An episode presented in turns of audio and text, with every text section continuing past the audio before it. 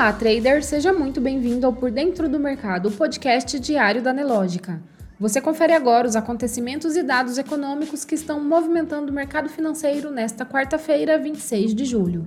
O Ibovespa, principal índice da Bolsa Brasileira, opera em alta na sessão de hoje, uma vez que o mercado reage aos indicadores recentes e também ao aumento da taxa de juros nos Estados Unidos, que foi divulgado há pouco pelo Banco Central americano. Os investidores também analisam a elevação do rating do Brasil para BB pelo Fitch. Às 16 horas e 7 minutos, o índice operava em leve alta de 0,14% aos 122.177 pontos. O dólar comercial no mesmo horário registrava queda de 0,36%, cotado a R$ 4,73. No mercado americano, os principais índices de Wall Street também operam em alta. O índice Dow Jones sobe 0,49%, o S&P 500 0,28% e Nasdaq opera em alta de 0,24%. O Bitcoin está em alta de 0,63%, negociado a 29.419 dólares. O destaque de hoje veio há pouco, com a decisão da taxa de juros nos Estados Unidos.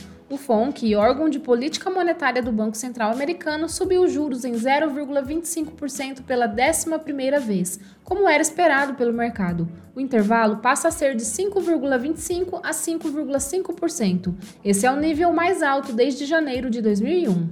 Destaque também para a elevação na nota de crédito do Brasil, de BB- para BB, feita pela agência Fitch. A agência de classificação de risco Fitch elevou a nota de crédito do Brasil de BB- para BB com perspectiva estável. O país havia sido rebaixado para o patamar de BB- em 2018, em meio à crise nas contas públicas e pela não aprovação na época da reforma da Previdência no governo do Michel Temer. Abre aspas. A atualização do Brasil reflete um desempenho macroeconômico e fiscal melhor do que o esperado em meio a sucessivos choques nos últimos anos políticas proativas e reformas que apoiaram isso, e a expectativa da Fiche de que o novo governo trabalhará para melhorias adicionais.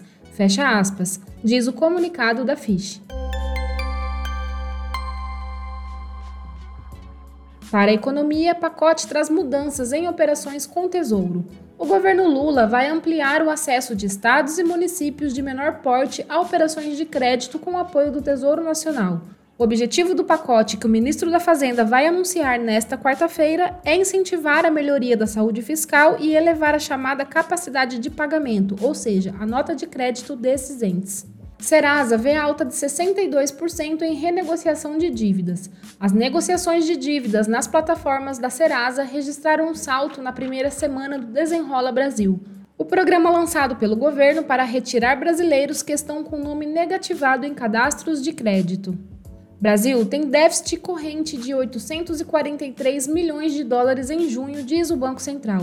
O déficit nas transações correntes do Brasil atingiu 843 milhões de dólares em junho de 2023, ante um superávit de 266 milhões de dólares registrado em junho de 2022, informou nesta quarta-feira o Banco Central.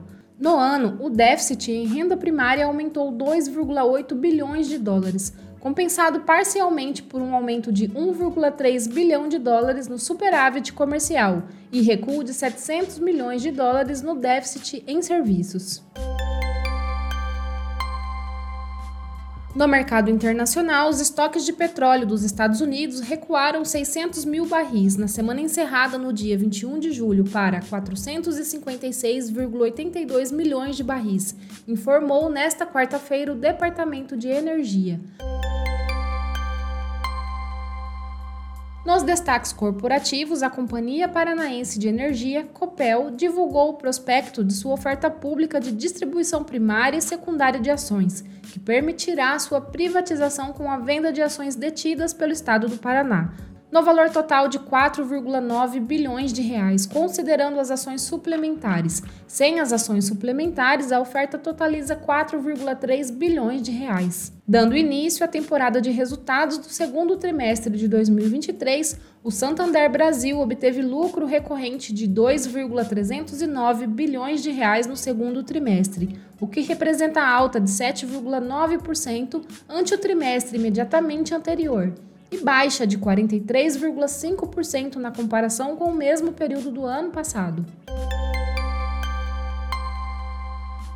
No mercado financeiro, o Ibovespa opera em leve alta de 0,14% aos 122.177 pontos.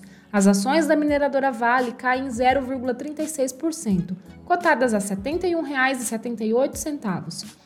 Os papéis de Petrobras registram queda de 0,35%, negociados a R$ 30,89. Destaque positivo para as ações de Carrefour, que sobem 7,65% seguida das ações de Melions, com alta de 6,47%. Já na ponta negativa, as ações de MRV lideram as baixas, com queda de 2,12%, seguida das ações de Ultragás, que caem 1,76%. Você pode conferir essas e muitas outras notícias na sua plataforma Profit Pro. Se você ainda não é assinante, faça hoje mesmo o seu teste grátis. O link está aqui na descrição. Uma ótima tarde e até amanhã.